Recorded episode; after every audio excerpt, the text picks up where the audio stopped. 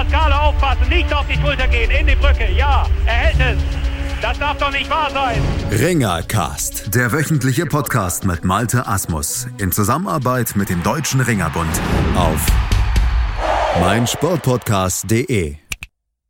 Das Finale um die deutsche Mannschaftsmeisterschaft im Ringen steht. Wackerburghausen und die Red Devils Heilbronn werden also dann im Finale am 19.01. zum Vorkampf antreten und den Rückkampf dann, dann am 26.01. bestreiten. Wir blicken zurück auf die Halbfinals vom Wochenende. Da gibt es wieder einiges zu besprechen und das machen wir auch hier im Ringercast auf meinsportpodcast.de. Mein Name ist Malte Asmus und mit dabei natürlich wieder unser Experte Benno Krieger. Hallo Benno. Hallo Malte. Ja, es gab sportliche Entscheidungen und es gab natürlich die Entscheidung am grünen Tisch. Auf die kommen wir dann gleich auch noch zu sprechen beim Duell Wackerburghausen gegen TuS Adelhausen. Da passierte ja auch wieder einiges auf, aber auch vor allen Dingen neben der Matte. Und das ist im zweiten Teil Thema bei uns. Vorher schauen wir zum Kampf der Red Devils Heilbronn, die zum Rückkampf in Mainz antreten mussten nach dem 15 zu 10 Sieg aus dem Vorkampf zu Hause hielten sie sich dann auch im Rückkampf schadlos, gewannen mit 16 zu 13. Benno, wo lagen die kritischen Punkte? Was hat letztlich zum Sieg der Heilbronner geführt? Also erstmal das große Fund, was äh, ich bereits letzte Woche angesprochen hatte, war einfach die Greco-Achse bei Heilbronn, sprich Abdul Mohamed Papi, Frank Stäbler und Pascal Eisele. Das waren die drei Sportler, von denen man ausgegangen ist, dass man hier 10 bis 12 Punkte holen kann auf Heilbronner Seite. Da haben sie 10 geholt und das war dann auch schon sozusagen ja der Ausgangspunkt dafür, dass es im Rückkampf auch wieder gut läuft. Es war von Anfang an klar, dass Mainz mindestens zwei Überraschungen braucht in einigen Gewichtsklassen, um das Ganze noch umzubiegen. Hinzu kommt, dass Mainz ähm, ihren russischen Rumänen Nikolai Oklopkov wieder nicht mit dabei hatte. Und da hat dann natürlich in 61 Kilogramm Freistil bei Mainz jemand gefehlt, der den Kampf hier hätte klar gewinnen können. Also das war die eine Sache, die bei Mainz gefehlt hat. Auf der anderen Seite haben, hat ähm, Abdul Kadir Özmen gefehlt auf Mainzer Seite wegen den türkischen Freistilmeisterschaften ebenso auch auf Heilbronner Seite ähm, Recep Topal. Es waren noch zwei Athleten und bei Mainz war es halt gerade so, ohne Oklopkov und ohne Ösmen war es klar, dass es schon sehr schwer wird. Jetzt hat man natürlich gehofft, dass es irgendwo Überraschungen geben kann. Die Mainzer sind ein bisschen Risiko gegangen, haben Tim Müller abtrainieren lassen, seine fünf Kilo, die er da circa machen muss, auf die 71 Kilogramm Freistil. Und man wollte eben dort gegen George Bukur, den ähm, erfahrenen Rumänen bei den Red Devils Heilbronn, eben einen, ja, einen schweren Athleten einsetzen. Es war auch ein Kampf auf Augenhöhe, der lange Zeit sehr eng war, aber Buko hat sich am Ende damit seine Erfahrung durchgesetzt. Und für mich ist George Buko einer der Matchwinner auf Heilbronner Seite, sowohl im Hinkampf als auch im Rückkampf. Hat er 2 zu 0 gewonnen in Kämpfen, wo die Mainzer sich vielleicht einen Sieg ausgerechnet haben oder nur eine 1-0-Niederlage und das ist natürlich etwas, was ähm, den Mainzern schmerzt, weil George Buko war acht Jahre lang beim ASV Mainz 88 gewesen, hat seine äh, stärkste Bundesliga-Zeit bei den Mainzern gehabt und tritt jetzt eben bei Heilbronn an und gewinnt zweimal im Halbfinale 2 zu 0. Und das ist natürlich dann schon ein absolutes Pfund, da kann man schon mal was sagen. Es gab aber auch neben der Matte dann so die ein oder andere ja, bemerkenswerte Szene. David Bichinashvili, der hatte ja schon im Hinkampf äh, dort für Stimmung gesorgt. Und auch diesmal, so entschied das Ringgericht, wurde das Publikum wieder unsportlich aufgeheizt. Ja, vom Hallensprecher, das ist... Ähm ja, habe hab ich jetzt leider keine genauen Informationen dazu, weil ich bei diesem Kampf leider nicht vor Ort war, aber ich äh, kann es mir einfach so erklären, wie wir das halt auch schon gesehen haben. Die Mainzer sind natürlich jetzt schon zum erweiterten Mal im, im Halbfinale gewesen und man wollte einfach da die, die, die, Überraschung schaffen. Und als man dann gesehen hat, dass eben ja die Überraschung ausbleibt, weil die, die Ansätze waren ja da. Also Mir Schiffer hat zum Beispiel einen ganz engen Kampf gehabt gegen Levan Mitreveli. Ähm, hat dort, weil er eine stärkere Kondition hat, das vielleicht hätte er es noch packen können gegen Levan Mitreveli, hat dann 1 zu 0 verloren. David Ersetic in der 66 Kilogramm Klasse beginnt stark gegen Abdul Muhammad Papi, führt mit 3 zu 0 und verliert dann noch 3 zu 14. Das sind halt alles Dinge, die, die wieder Frust herbeirufen. Mhm.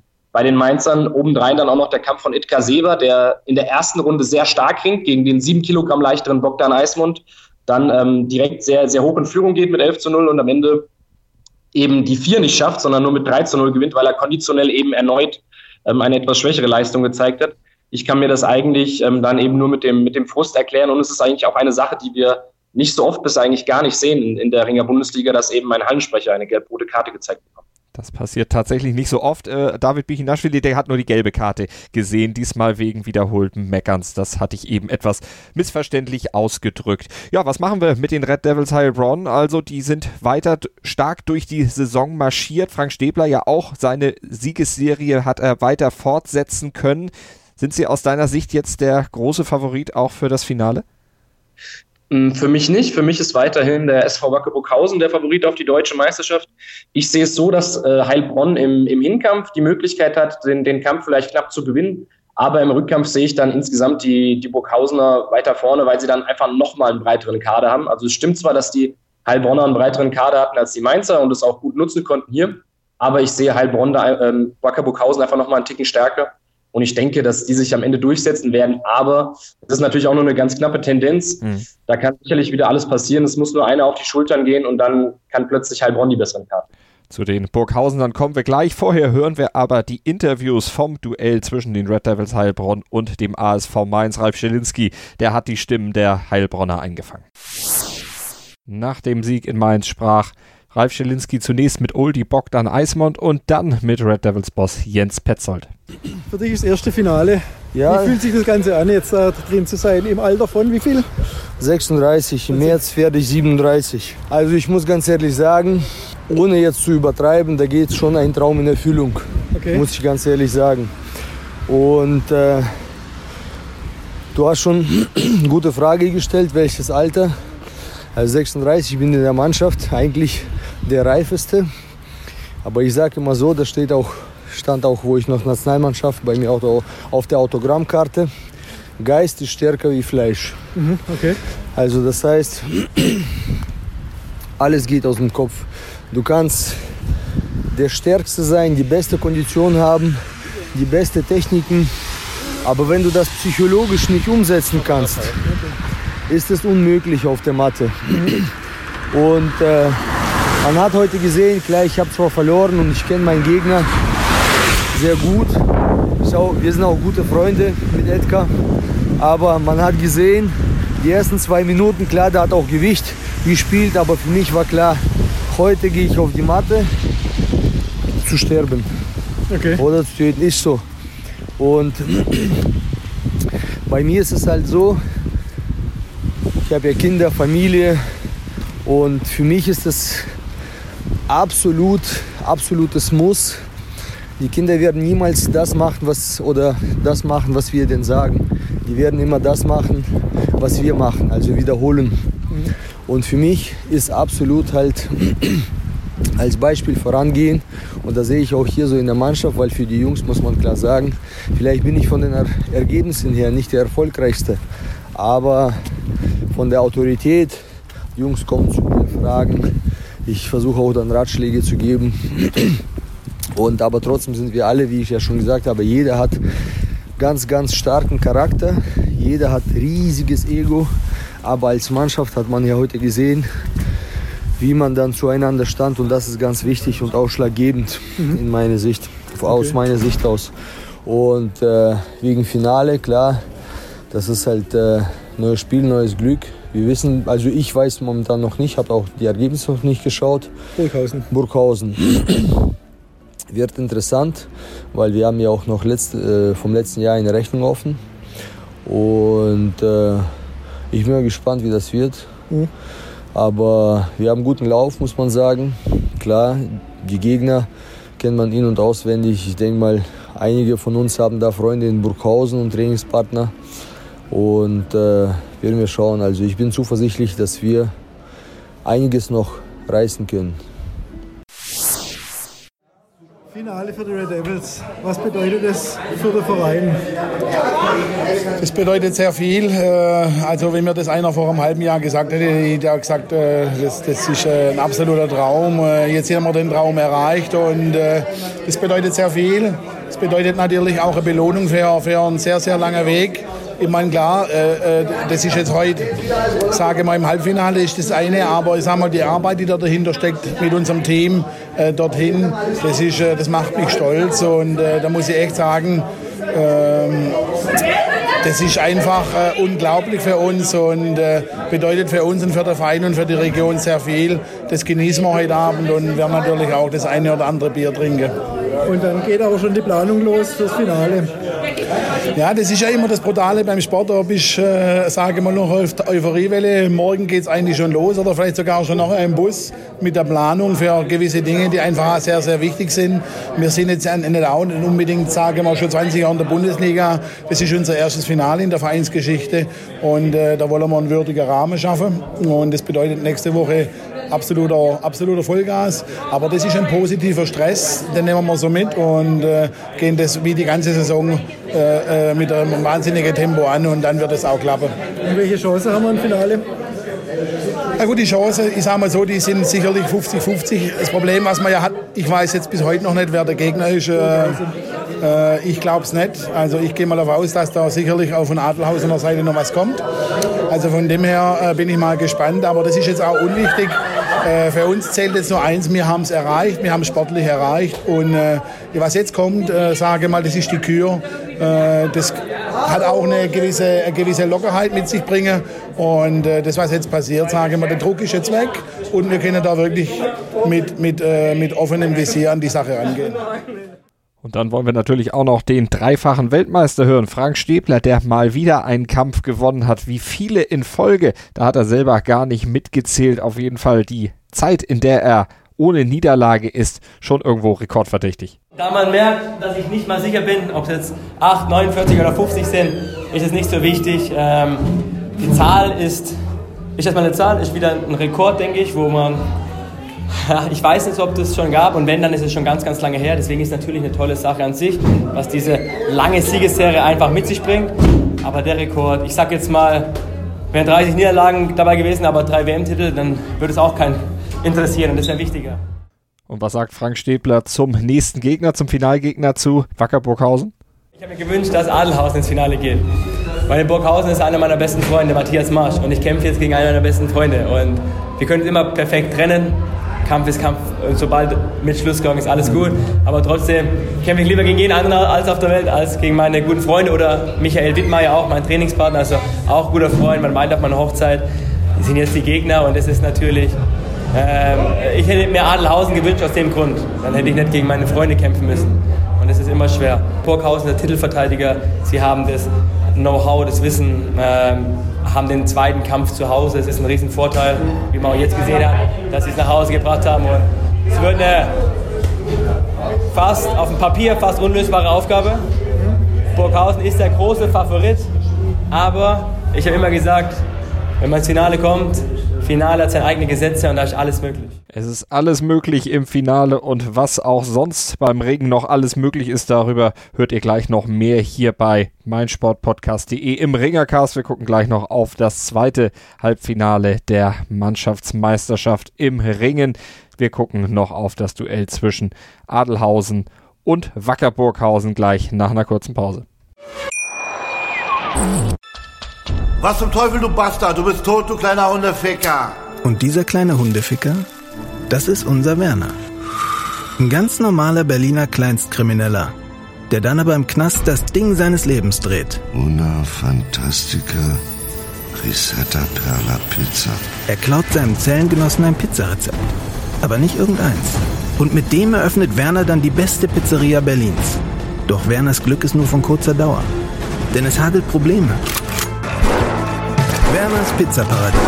Erstmals großes Kino- und Podcast-Format mit fetter Starbesetzung.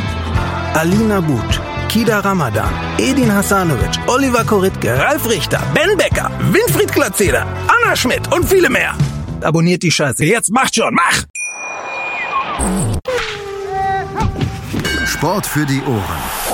In deinem Podcatcher und auf meinsportpodcast.de. Sportplatz mit Malta Asmus und Andreas Thies. Täglich neue Podcasts aus der Welt des Sports.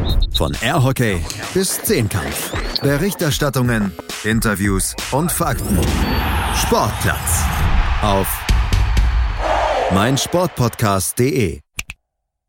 Ringercast auf meinsportpodcast.de mit Malta Asmus und Benno Krieger. Benno, wir müssen auf das zweite Halbfinale natürlich auch eingehen. Die Bedingungen unter denen dieser Rückkampf zwischen Burghausen und Adelhausen stand, die haben wir in der letzten Woche ja schon aufgedröselt. Dieses 13 zu 13, das Burghausen in Adelhausen geholt hatte, aber wo es diesen Knatsch gab mit der eigentlich 40-0 Wertung, die die Adelhausener gefordert hatten, weil die Burghausener nicht rechtzeitig an der Matte waren, nicht rechtzeitig zum Wiegen erschienen waren wegen der widrigen Witterungsverhältnisse.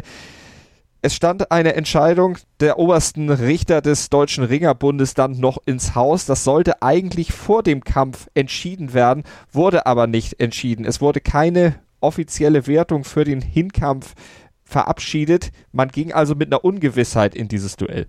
Ja, genau. Also wie du es schon sagst, äh, das Einzige, was der DRB veröffentlicht hat, war eben am Sonntag nach dem Rückkampf eine Stellungnahme vom ähm, Mattenpräsidenten des Hinkampfes, von Antonio Silvestri, der ja auch ähm, einer der erfahrensten Kampfrichter ist, den wir, die wir hier in Deutschland haben. Und er hat sich ähm, ja relativ lange erklärt, wie das Ganze stattgefunden hat.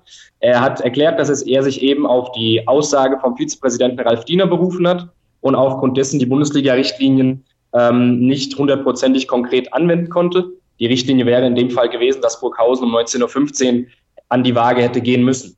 So, dann hat äh, Antonio Silvestri auch noch in dem Bericht festgehalten, dass Fakt ist, dass Erik Thiele, der Halbschwergewichter der Burghausener, noch 200 ähm, Gramm zu viel hatte und noch Gewicht machen musste. Und das ein Grund war, warum Burghausen eben um 19.15 Uhr nicht antreten wollte. Und er hat in dem Bericht auch festgehalten, dass ähm, der Burghausener Ringer Matthias Masch eben damit gedroht hat, dass wenn Burghausen um 19.15 Uhr äh, auf die Waage muss, dann fahren sie wieder nach Hause und ringen gar nicht. Das waren jetzt eben Dinge, die natürlich von Adelhausener Seite und auch generell von vielen Fans im Ringer Deutschland sehr kritisch gesehen wurden, was auch verständlich ist. Ähm, Im Endeffekt ja, besteht eigentlich das, das ganze Problem an der Sache besteht eben dabei, dass wir eine, ja, eine vage Situation haben, wie ich schon letzte Woche erklärt habe, die eben für die eine Mannschaft um 18.45 Uhr ist, für die andere Mannschaft um 19.45 Uhr. Antonio Silvestri hat auch angesprochen, dass äh, er sich auf, auf einen ähm, Ringer Facharzt beruft, der sagt, dass es ein Vorteil ist für die Sportler, wenn man sozusagen zwischen Wiegen, Waage, Waage und Kampf noch mal ein bisschen mehr Zeit hat. Aber egal, ob das ein Vorteil oder ein Nachteil ist, es ist einfach, ähm, ja, es wird ein, eine Regel, die, die es gibt, die wird ausgehoben und es herrschen eben unterschiedliche Verhältnisse für beide Mannschaften. Also egal, für welche Seite man das jetzt im Endeffekt auslegt, es, es kann eine Ungerechtigkeit entstehen. Mhm. Und da hätte man halt einfach sozusagen die Waage an, an einem Zeitpunkt eben ausführen müssen. Das, das wäre das Korrekte gewesen. Und dann hätte man sich auf jeden Fall einen Teil des Ärgers erspart. Aber der Vorsitzende des Bundesrechtsausschusses in der ersten Instanz hat dann nach dem Kampf entschieden, dass das 13 zu 13 also bestehen bleibt, dass der Kampf gewertet wird und entsprechend dann auch der Rückkampf dann, der ja von den Burghausen dann mit 17 zu 11 gewonnen wurde, dann am Ende in der Addition dazu führt, dass Burghausen ins Finale kommt. Jetzt kam dieser Entscheid ja erst nach dem Kampf. Inwieweit wirkt sich sowas auf ein einen Kampf dann auf der Matte aus? Also ich denke, dass die, die Jungs da sowieso mit, mit normal mit 100 Prozent vielleicht nicht, aber schon mit 90 Prozent da, da rangehen und da eigentlich im Kopf voll bei der Sache sind. Auch weil man, ähm, weil man eben das schon so ein bisschen erwartet hat, dass es hier eben keine, keine Entscheidung zugunsten des TuS Adelhausen geben wird, sondern dass eher der, der Hin das Hinkampfergebnis ähm, bestehen bleibt. Also davon konnte man schon so ein bisschen ausgehen, weil es einfach so ist, dass der DRB sozusagen der Präsident ja das das sozusagen festgesetzt hat und es eigentlich unwahrscheinlich war, dass der DRB dann im Nachhinein sozusagen die Entscheidung seines, ähm, seines Vizepräsidenten ähm, hier eben nachträglich als, als äh, falsch wertet und eben an, an, der, an der Entscheidung nochmal was ändert. Deswegen denke ich schon, dass die Adelhausener da schon normal reingegangen sind. Etwas anderes, was die Adelhausener beeinflusst hat, ist eine Sache, die der Trainer Florian Philipp ja auch im, im Zeitungsinterview mit Verlaghaus Jaumann ähm, erwähnt hat ist, dass die Adelhausener ja verkleidet kommen wollten, was ähm, auch einige Male passiert in den Playoffs in der, in der Ringer Bundesliga. Damals auch ähm, der Luckenwalder SC hat das mal gemacht, dass man eben alle Sportler mit, sei es Motorradhelm, sei es Verkleidung, eben in die Halle reinlässt, dass man eben nicht sieht, wer da ist, dass die gegnerische Mannschaft eben nicht weiß, welche Ringer vor Ort sind, welche Ringer nicht vor Ort sind. Mhm.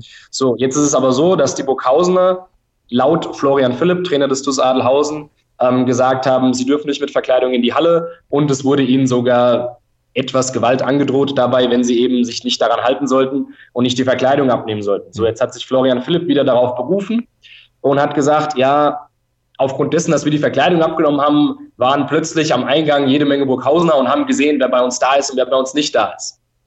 Jetzt kann man natürlich auch, wenn man jetzt vielleicht mal auf die Aufstellung blickt von dem Rückkampf, kann man verstehen, warum das Florian Philipp so verärgert hat. Denn die Adelhausener haben eine ja, sind Risiko gegangen, denn sie sind davon aus, also sie haben ja in der 61 Kilogramm Klasse, im freien Stil haben sie mit Artem Gebekov einen russischen Ausnahmesportler, der in der Lage ist, gegen jeden in der Bundesliga zu gewinnen. Jetzt war es aber so, dass äh, bislang in vielen spannenden Kämpfen, sei es jetzt im Viertelfinale oder sei es im, ähm, im Kampf gegen Köllerbach in der Runde, haben eben die Gegner von TuS Adelhausen hier einen deutschen Sportler hingestellt, mhm. weil man dann gedacht hat, ah, wir geben sowieso die vier ab. Jetzt hat Adelhausen sich aber gedacht, okay, wenn Burghausen hier einen deutschen Sportler hinstellt, dann gehen wir hin und lassen unseren Deutschen Jörn Schubert, der etwas erfahrener, etwas körperlich stärker ist als der Burghausener deutsche Sportler in 61 Kilo und stellen den in 61 Kilogramm Freistil und gewinnen so trotzdem den Kampf. Und wahrscheinlich, das ist jetzt natürlich auch nur eine Vermutung, könnte es sein, dass Burghausen gesehen hat, ah, Gebekov ist nicht da, ähm, wir können doch Wladimir Egorov, unseren russischen Mazedonen, dahinstellen in der 61 Kilogramm Klasse und der gewinnt ganz locker gegen den Adelhausener Jörn Schubert mit 4 zu 0 hat sich aber der Adelhausener Coach äh, ja noch über mehr aufgeregt. Florian Philipp, der war richtig aufgewühlt in diesem Interview mit dem Verlagshaus Jaumann und hat auch selber gesagt, also Adelhausen wird diese Entscheidung offenbar nicht akzeptieren. Es wird dann wohl in die nächste Instanz gehen. Also der Rechtsstreit um diese Wertung scheint sich noch auszuweiten. Genau, ja, das ist korrekt. Natürlich, er möchte es nicht akzeptieren. Er möchte natürlich für seinen Verein hier alles Mögliche erreichen und rausholen. Aber ich muss ehrlich sagen, ich glaube nicht dran, dass jetzt im Nachhinein da noch etwas ähm, verändert wird, weil das müsste ja dann auch bis nächste Woche passieren, mhm. weil dann müsste ja Adelhausen sozusagen ja im Finale stehen. Und das heißt, man müsste den Verein ja dann auch spätestens am Mittwoch, sage ich jetzt mal, das wäre schon morgen informieren damit sie natürlich auch darauf reagieren können, ihre Sportlern sagen müssen, können, dass sie Gewicht machen und halt alles drum und dran. Das sehe ich als, als sehr unwahrscheinlich an, dass es da im Nachhinein eine Entscheidung gibt, gerade eben, weil die Entscheidung bis jetzt am Samstag erfolgen mhm. müsste oder Mittwoch. Aber eine persönliche Entscheidung von Florian Philipp könnte es noch geben, die behält er sich vor. Möglicherweise wird er seinen Job als Trainer an den Nagel hängen. Das deutet er zumindest in diesem Interview an. Und er deutet auch an, dass Adelhausen möglicherweise der Bundesliga den Rücken kehren könnte? Wie, für wie realistisch hältst du das? Weil auch ein Wechsel in die DRL natürlich einiges mit sich brächte, sowohl organisatorischer Art als auch an anderen Punkten. Mhm, ja, also das ist erstmal vollkommen korrekt. Jetzt ist es so, bei, für den TuS Adelhausen war das eine sehr ähm, entscheidende Saison, würde ich mal sagen, weil schon vor der Saison ähm, gab es mal von dem Manager Alen Kovacevic ähm, die Aussage, dass man wirklich alles probiert hat, auf dem Transfermarkt zu holen und wenn es jetzt nicht klappt, dann mit dem deutschen Meistertitel, dann weiß ich auch nicht weiter, so nach dem Motto. Und das ist auch Fakt so. Also Adelhausen hat sowohl im letzten Jahr als auch in diesem Jahr wieder sehr, sehr viel Geld investiert in ihr Team. Hier möchte ich auch mal ähm, Florian Betzler, auch einen Redakteur von German Wrestling Ringer trifft, zitieren, der gesagt hat, man hat vor der Saison mit den beiden Hartbrüdern, mit Peter Oehler, Roland Schwarz, Ibrahim Falakara und Manuel Wolfer sechs starke deutsche Sportler verpflichtet, die wirklich viel Geld kosten auch. Und trotzdem hat es nicht gereicht, dann eben ins Finale zu kommen. Und man verliert den Rückkampf gegen Burghausen mit sechs Punkten, was doch ordentlich ist. Und dann ist es erstmal klar, dass man ja eine, vor einer Situation steht beim TUS Adelhausen, wo man sich auch vor den Sponsoren rechtfertigen muss mhm. und sagen muss, ja, hey, unterstützt uns nochmal. Und man braucht dort auch Argumente. Und man würde natürlich auch nachfragen, ey, wir haben hier auch aus Mainz hat Adelhausen ja Korbashi Banit und Beka Bujashvili zwei absolute Topscorer geholt. Und es hat trotzdem nicht gereicht, weil man vielleicht falsch aufgestellt hat, vielleicht Pech hatte. Dann kommt das Ganze mit der Waage noch dazu. Und da muss man natürlich jetzt schon sehen, was Adelhausen macht. Jetzt kommt natürlich die Frage, DRL oder Oberliga. Ist jetzt natürlich ähm, einmal die Frage, was man natürlich auch machen kann, ist äh, die DRL-Vereine, die ringen ja weiterhin auch in, in der DRB-Liga, sozusagen nur halt ein bisschen weiter unten, sei es jetzt in der Oberliga oder in der Regionalliga.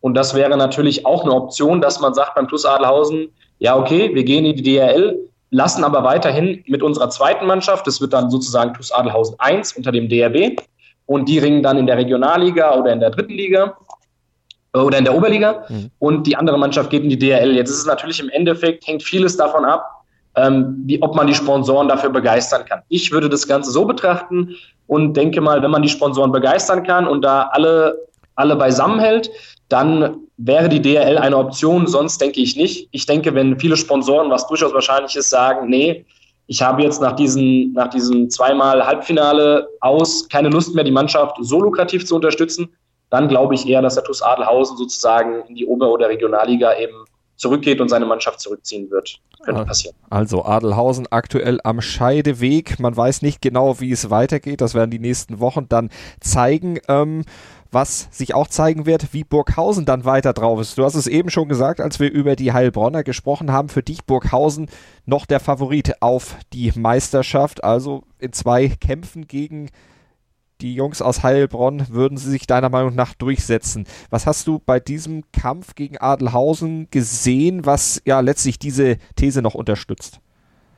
Also ich habe erstmal, was ich, was ich ein bisschen erklären möchte, einige Dinge gesehen, die ich auf Adelhausener Seite nicht so ganz verstanden habe. Das kann natürlich jetzt auch wieder sein, weil einige Sportler nicht verfügbar waren oder weil andere Sportler eben zu teuer waren etc. Auf der erst, also zum ersten ist es in der 86 Kilogramm Klasse im Freistil habe ich und viele andere ähm, beim Ringen natürlich damit gerechnet, dass William Hart hier das Gewicht macht vom Plus Adelhausen und eben abkochen wird auf 86 Kilogramm Freistil. Das ist nicht passiert beim Plus Adelhausen. Jetzt kann es natürlich sein, dass William Hart hier zu viel Geld gefordert hat, dass Adelhausen ähm, geglaubt hat, nee, wir, wir brauchen das nicht, wir, wir, wir möchten das nicht machen, wir sehen das anders.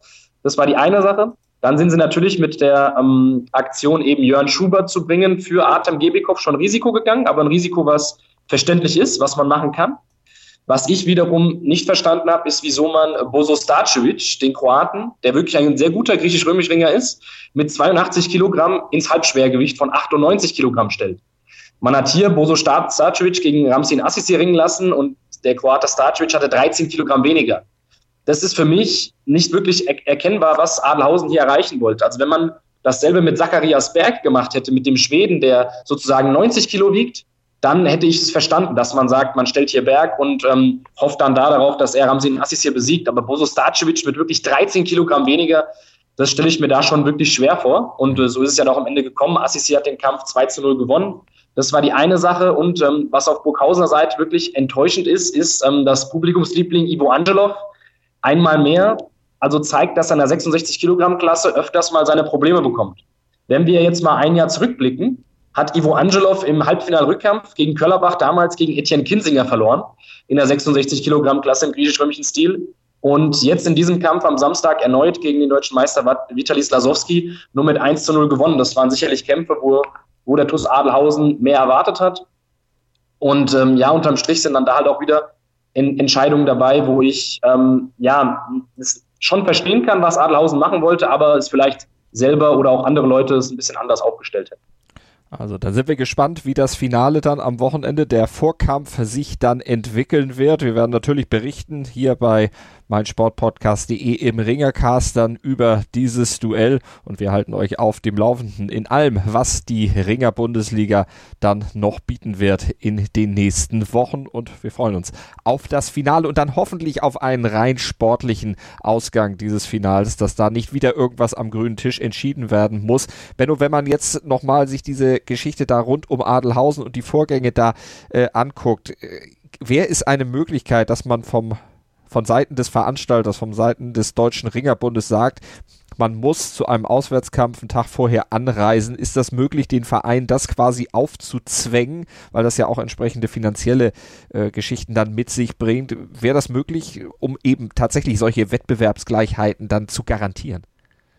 Also grundsätzlich würde ich sagen nein, weil wir haben Kämpfe in der deutschen Ringer Bundesliga, wo es einfach eine Distanz gibt von 50 Kilometern. Da macht das Ganze keinen Sinn. Also eine grundsätzliche Regelung so würde ich sagen nein. Aber allgemein kann man darüber schon nachdenken, dass man zum Beispiel sagt, ähm, wenn so und so viele Kilometer zwischen den beiden Vereinen liegen, dann sollte man einen Tag früher anreisen. Und ich denke auch, dass man ähm, das sozusagen nicht für die normale Runde macht, aber für die Playoffs, weil in der normalen Runde fände ich es dann finanziell zu viel für die Vereine, wie du es auch schon sagst, weil dort halt eben relativ kleine Vereine auch dann dabei sind, für die das sozusagen zu hohe Kosten wären.